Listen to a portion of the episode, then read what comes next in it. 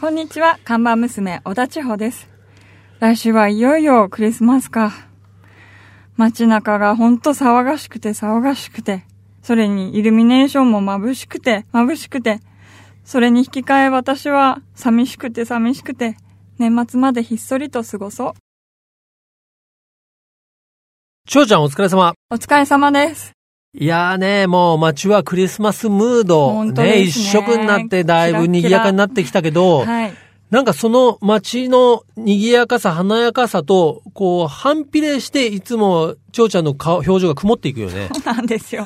なんかキラキラ見るとなんか毎年悲しくなるんですよ、ね。なんでだよ。なんでですかね切なくなるんですよね。切な、まあ。切ないのはまあいいと思うんだけど、はい、悲しみが増す感じ。なるほど、みんながあんなに楽しいのに、私には特に何もないっていうことがね。はい。なんかよりこう一人ぼっち感が、うんなんか一年の中でこうギュッとその、この時期は特に大丈夫なんかなりますね今。年は、じゃあこのナビカーズカフェでクリスマスパーティーをやろ本当ですう。か？寂しい者同士集まって。それも嫌なんで。なんで？贅沢言ってらんないよ。集まりもちょっとな。いや、大丈夫。こあの、声かけ、すいません。来たらですね、クリスマスにはこのナビカーズカフェね、はいえー、おっきの皆さんはですね、こちらのカフェに集まってください。ね、蝶ちゃんがですね、温かくお迎えします。はい。えー私はちょっと予定があるのでね、その日さ、あの、あいにく参加できないんですけれども、それも誰も来なかったらもう完全に寂しい人になっちゃいますね。大丈夫。まあ、一人ぐらい来るでしょう。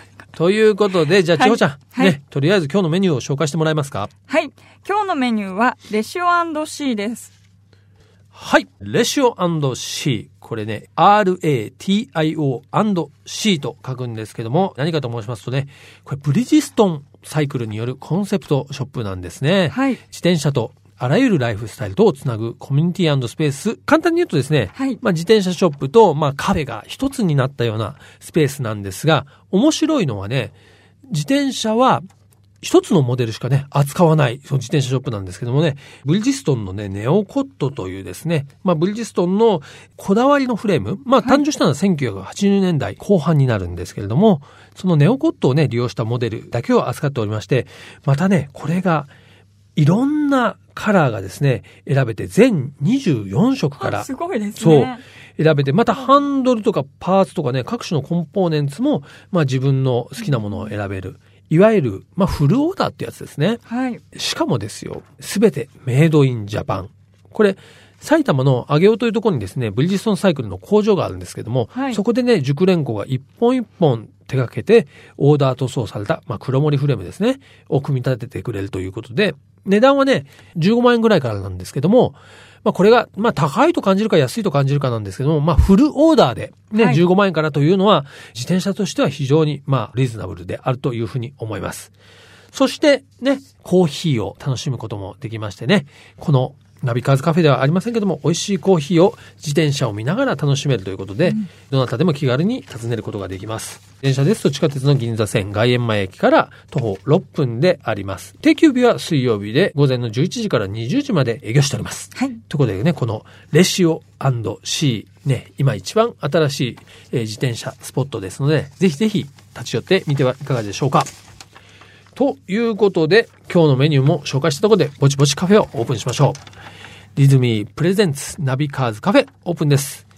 今日のオープニング曲なんですが、はい実はね、先日雑誌を見ていたらですね、え僕の大好きなトトというね、アメリカのグループがありまして、知ってる？あの、オーナーからよく聞きあ、そうだよね。我々世代にはね、はいもうどんずばハマってる、まあアメリカのですね、まあロックバンドなんですけどもですね、トトがまた来日するということで、まあ時々何年かに一回来ますけどもね、僕実は全然見に行けてないんで、はい。来年3月ですね、まあ東京でも公演があるんで、これにはぜひ行こうと思ってます。はい。実は僕中学3年生の時にトトの武道館行ってるんですよ。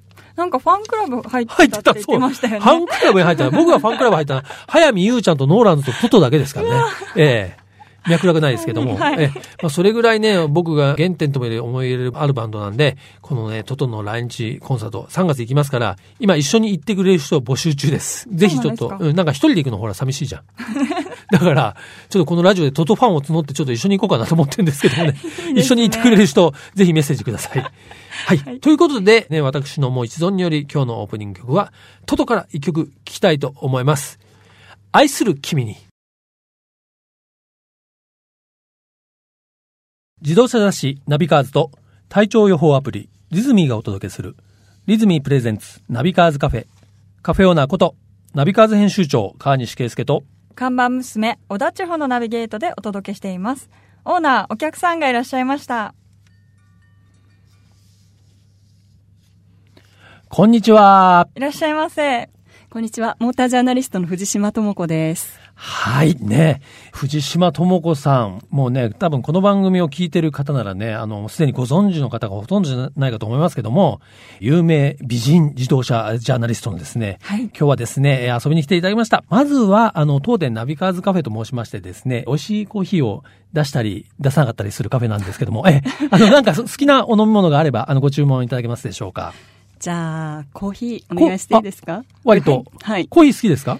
大好きです。普段はミルクを入れてうん飲んでますね。あの、あ結構たくさん飲んじゃうので、うん原稿を書くために集中しようなんてね。うんなるほど。だから、はいちょっとミルクを入れてマイルドにね。そうなんです。じゃあね、あの、体に優しいコーヒーをお出ししたいと思いますけども。はいはい。ではですね、えー、コーヒーをご用意する間に、えー簡単ではありますがね、藤島智子さんのご紹介をさせていただきたいと思うんですけれども、えー神奈川県のご出身でいらっしゃいます。えー幼い頃から車好きでいらしてですね、まあ、それが高じて、スーパー耐久のレースクイーンを経験されまして、2002年にレースデビュー以来、レースの魅力にどっぷりハマり、まあ、さらにそれが講じてということになるんでしょうか。現在はですね、モータージャーナリストとして活躍中であります。え自動車雑誌はもちろん、ね、ウェブ、テレビ、ね、こちらで、あのー、藤島さんのことをご存知という方も多いと思いますけれどもですね、岡崎五郎さんと一緒にね、番組をやってらっしゃいます。車で行こうという番組なんですけども、そういったマルチに活躍されている、えー藤島さんですが、もともとは、はい。レースクイーン？そうなんですよ。すごい。でもあのー私、はい。レースクイーンさんすごい憧れてたんですけど、うん。どっちかというとレースの方うん。に興味がありまあし、て。そっちが先なんですか？クイーンが先じゃなくて？はい。で、最初裏方で働いてみたかったんですけど、はい。経験がないのにいきなり無理って言われて、はい。そういえばレースクイーンやってみたら？なんていうお話をですね、そうなんだ。じゃあ、もともと車好き。大好きでしたね。うんもうそれ入る前に、あの、マツダの RX7 みたいなスポーツカーをですね、はい乗ってまして、え、自分で？はい。セブンは何ですか？型式で言うと。えっ、と、最終型の FD3S と呼ばれるモデルですね。FD なんですね。はい。じゃあもう免許はもう18になったらすぐみたいな感じで取ったんですいや、か私免許26歳で。あ、遅い。遅いっすね。はい。なんかうちの環境で、特に積極的に例えば両親が取りに来なさいとか言うわけでもなかったし、うんうんなんか車は友達が結構持ってたので、はいあの、送ってもらったりとかしてたんですね。うん乗せてもらうものっていう、なんか勝手な認識の中で生きていて。そうなんだ。はいでもそっからまた今度はモータージャーナリストになっていくわけですよね。そうなんですそこもまたね、ちょっとなんかうん近いようで遠い気もしますけどね。はい。私もたまたまいただいたきっかけで、うん車の雑誌が素人をレースにチャレンジさせたらどうなるんだろうっていう、あの、うん新しく始まったワンメイクレース、出て、はい出てみないかって、うんうんあの、無謀なお願いをされまして。そうなんだ。はい。え、それまで別にそんなサーキットを走ったりとか攻めたりとかそういうわけでもなく？全くなかった。ただ、うんうん車セブンに乗ってたんで、うんうんマニュアルだったので、うんうん乗れるもんだろうときっと周りは思まあ、ってたんセブンにですけど。乗ってる女性だったらね、なんかねさっきと走れそうな気がするよはい、マニュアルね。が操作できたらもう。うん、なんかイニシャル D とか読んでんじゃないかなとかって思いますよね。黄色の FD で。そうそうそうそう。そう。でもそうじゃなかったです。スポーツドライビングなんて全く知らなかったし、うん。もう、とりあえずライセンス取らないとレース出れないっていうことで、はい。取りに行ったりして、え、そのためになんかやっぱり練習したわけですか？えっ、と、練習はレースのちょっと前に行って走ったりとか、うんそんなレベルで、へでも、ビリじゃなかったんですよ。あ、そうなんだ。デビューレースへえ。だからちょっとだけ、あ、ビリじゃなかったっていうのが変な自信につながって。そうなんですね。はい。なんで、ジャーナリスト業っていうのも、あの、その体験記を書いたのが実は最初だったんです。そうなんだ。この番組でもご紹介したことありますけど、松田のね、ロードスターのこうメディア対抗レースというのはね、毎年9月に行われてまして、我々ナビカーズはまあ去年から出たんですけども、まあふ藤島さん覚えてないかもしれませんけどね、僕、ロードスターで走って、いきなりね、ぶち抜かれたんですよ。なんかすごい勢いで。そうそうそうそうそう。すごい早いんですごいなと思って。まあ僕はお、僕も遅いんですけど、いやだからな、なんかね、こう、なんかふわっとこうした雰囲気とね、その走りのギャップにその時驚いた覚えがありますけども、やっぱりじゃあ、レースかなりこう練習して走れるようになったんですか？はい。最初は K から始まって、そのエンジンを積んだフォーミュラ乗ったり、うんあと、はやぶさのエンジンを積んだフォーミュラも実は、ああ、ばオートバイのね、鈴木の、あ、はいそうかそうか、あの 1300cc のね。いい音でしたね。二輪のね、そうなんですよ。じゃあ、トランスミッションはこうシーケンシャルで？シーケンシャルの6速で、あー。うんうんで、あの、ブレーキのシステムとか、基本、フォーミュラって4輪になる。んで、うん。ワゴン R のものを有用してたりとか、そうなんだ。はい。面白いですね。でも、音がね、本当素敵だった。そんなにレースにはまっちゃった？大好きですね。う。ん。なんか結局、その人と競うのがレースっていう定義だと思うんですけど、はい。でも結局自分の中の壁をぶち破って、うんうんうん。あの、少しでもタイムを削っていかなきゃっていう感じなんで、うん。やうん。っぱそこを突き詰めていく感覚が楽しくて、なるほどね。まあその体験記を書いたのがライターというか、はい初めてだって言いましたけども、そこからじゃあジャーナリストになっていくんですね。そうなんです。まあ、うん最初の方は当然仕事少ないですよね。はいフリーでいきなり始めちゃったわけですから。うんでそこから徐々にあの、まあ、軽自動車って女性のユーザーが多いので、はい。あの、ちょこちょこそういう仕事をいただいてたんですよ。うんうんうん。市販モデル出た時に、うんどう？女性の目線から書いてみ。てっていう感じで。はいうんうんで、あの、気がついてみたら、意外と最近って、あの、家計のお財布にが握ってるの奥様なんですよね。そうですね。だから結構女性の意見って意外と大事にしてくださる方が多くて、うんうんなんかそれで仕事がちょっとずつ増えていった感じでした。確かにね、その、今車を買うときに、男性はね、まあ自分の一存で実は買えないんですよね。じゃあ奥さんであれ恋人であれ、そこの許可が出ないと。逆に言うと、あの、女性が、これいいわねって言ったらもう決まりなの。うんうんまあそういう意味で本当に女性のね、意見は大事ですし、まあ最近ね、女性のジャーナリストも増えてきているようなね、気はしますけどもね。はい、そうですね。うん。一方で、先ほども紹介しましたけども、テレビのお仕事。はい。ね、車で行こう。テレビ神奈川、はい。まあでも全国で見れますよね。そうですね。うんあの、ネットしてる曲があったり、うんうんあとケーブルテレビでご覧になってたり、最近 YouTube でもあ実は流なるしてます。ほど。ええ。これは、もう最初からやってらっしゃるんですか？えっ、と、そのタイトルになってから、うんうんもう8年ぐらい経つんですけど、あの、最初からですね。なるほど。はいそうすると、8年間だからあ、そうなんですよ。何回だ ?1 年で50回ぐらいあるから、400回を。なんと400回。ありがとうございます。すごいですね。そうか。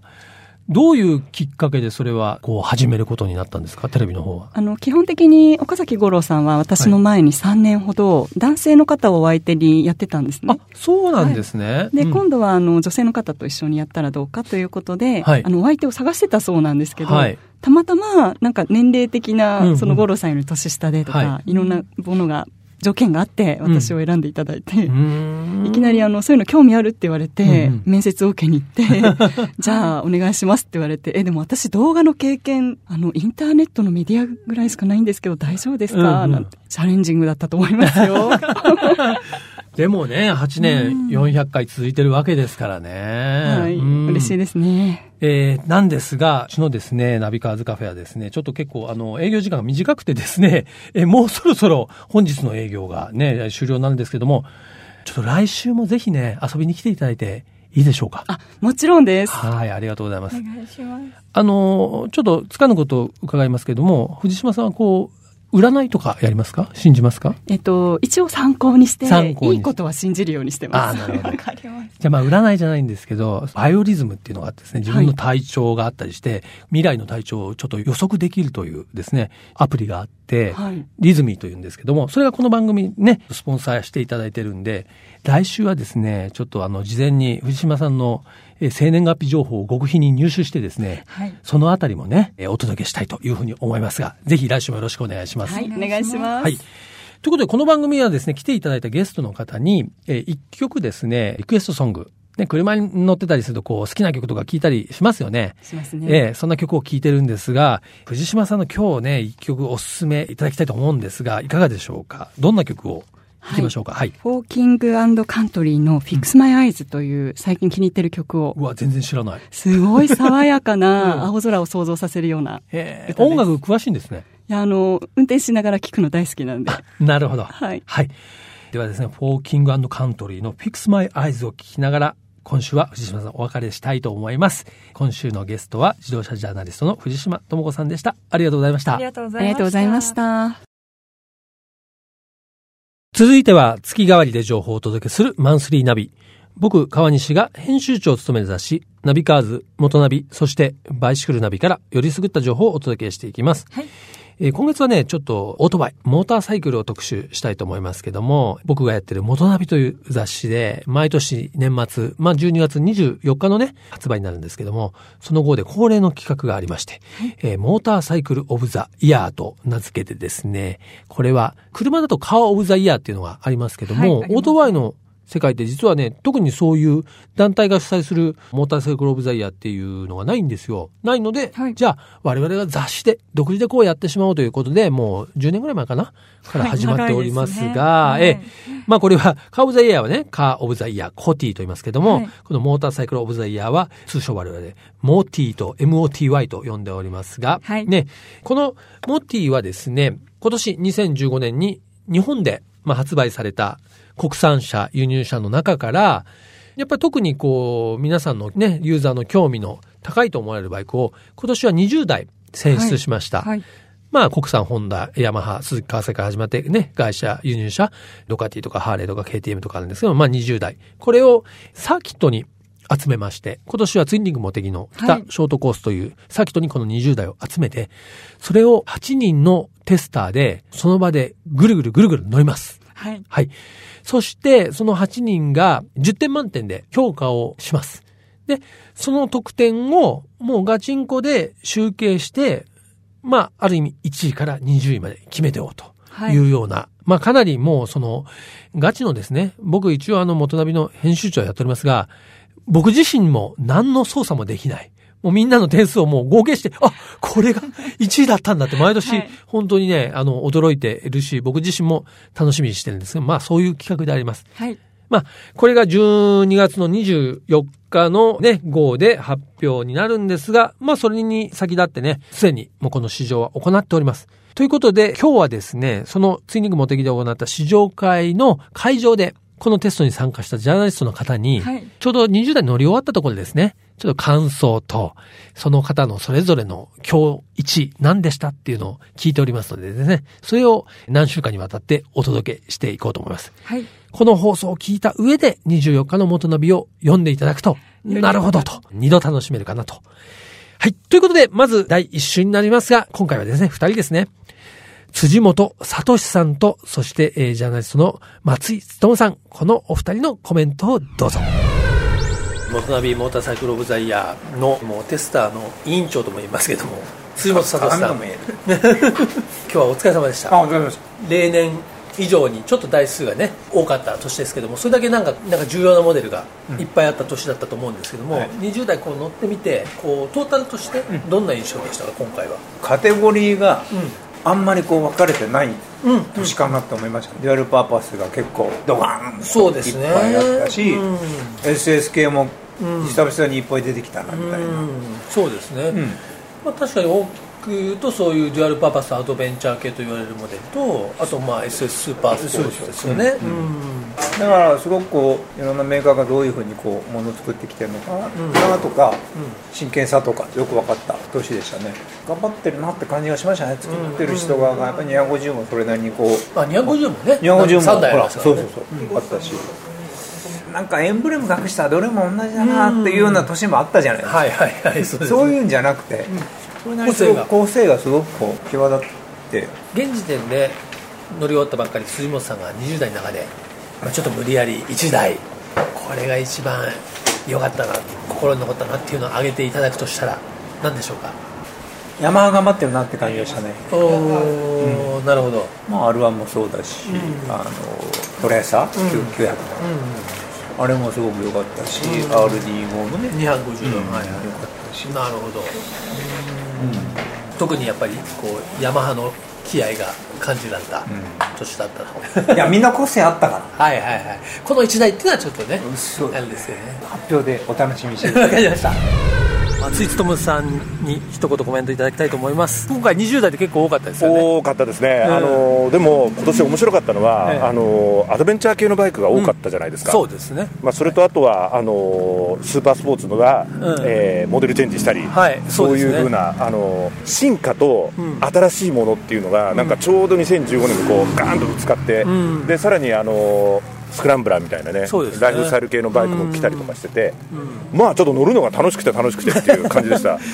今日はねあのちょっとウェットコンディションでしたけど、はい。まあそれがまたいろいろね評価にいろいろまあ影響を与えるかなっていう気もするそうですんです。こういうコンディションだとバイクのいいところ悪いところがすぐ分かるじゃないですか、うんそうですねわかりやすい。だからそういった意味では非常になんかこうテスト日和だったかなというふうに思います、まあここだけの話、はい。松井さんのえ今日一は何だったですか、今日一はね、え難しいんだな。去年も 結構こう高得点のバイクがずらっと横並びみたいなところあったじゃないですか、うん。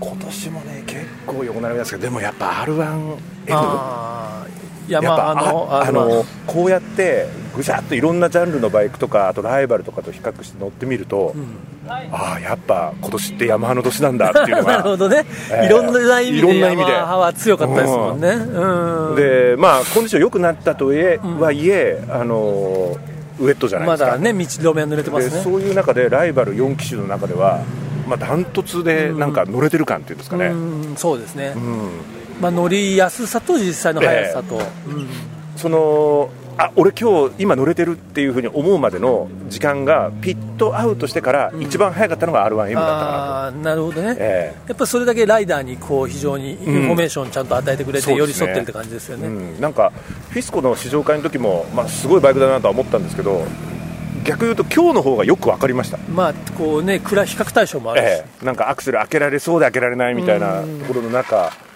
あのね、すごい楽しめたんですよ、他のスーパーバイクも、例えば BMW の S1000RR とかも、すごいそういった意味では楽しめたんですけど、なんかあの R1M のこうおもてなし感っていうんですかなね、るほど。ええ同じ日本人としては優優しい感じがうん、ちょっとこうビビッときたかなっていう風な感じでした。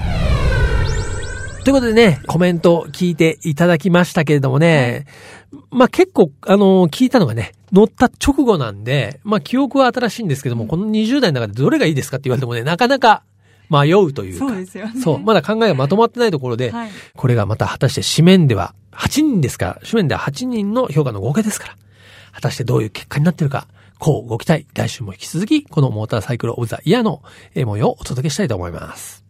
リズミープレゼンツ、ナビカーズカフェ、オーナーの河西啓介と、看板娘、小田地方でお送りしてきました。はい。ね、ということで今日はですね、モータージャーナリストの藤島知子さんをね、あのゲストにお迎えしてお届けしましたが、はい。やっぱり女性ゲストいいですね。いいですね。うんオーナーのテンションが違いましたもんね。違った？まあ来年はずっと女性ゲストでもいいかなというふうに 僕自身は思ってますけどもね。いいではい。ということでね、来週もね、来ていただけるお約束いただいたんでね、えー楽しみに待ちたいと、一週間楽しみに待ちたいと思います。はい。こちらのカフェではメールもお待ちしています。カフェのアドレスをお伝えします。ナビカーズアットマーク、fm 富士 .jp、navicars アットマーク、fm 富士 .jp までお待ちしております。はい。ね、年の瀬で皆さんお忙しいと思いますけどもね、はいちょっとね、手を休めてこのナビカーズカフェにね、えーリクエストのメッセージとか、ね、曲のリクエストもいただければですね、おかけできると思いますので、ぜひご意見ご感想、はい。メッセージお寄せください。毎週日曜日午後4時からオープンする車好きが集まるカフェ、ナビカーズカフェ。また来週です。お車運転中の皆さん、安全運転でお願いします。リズミープレゼンツナビカーズカフェ。オーナーの川西圭介と、看板娘、小田千穂でした。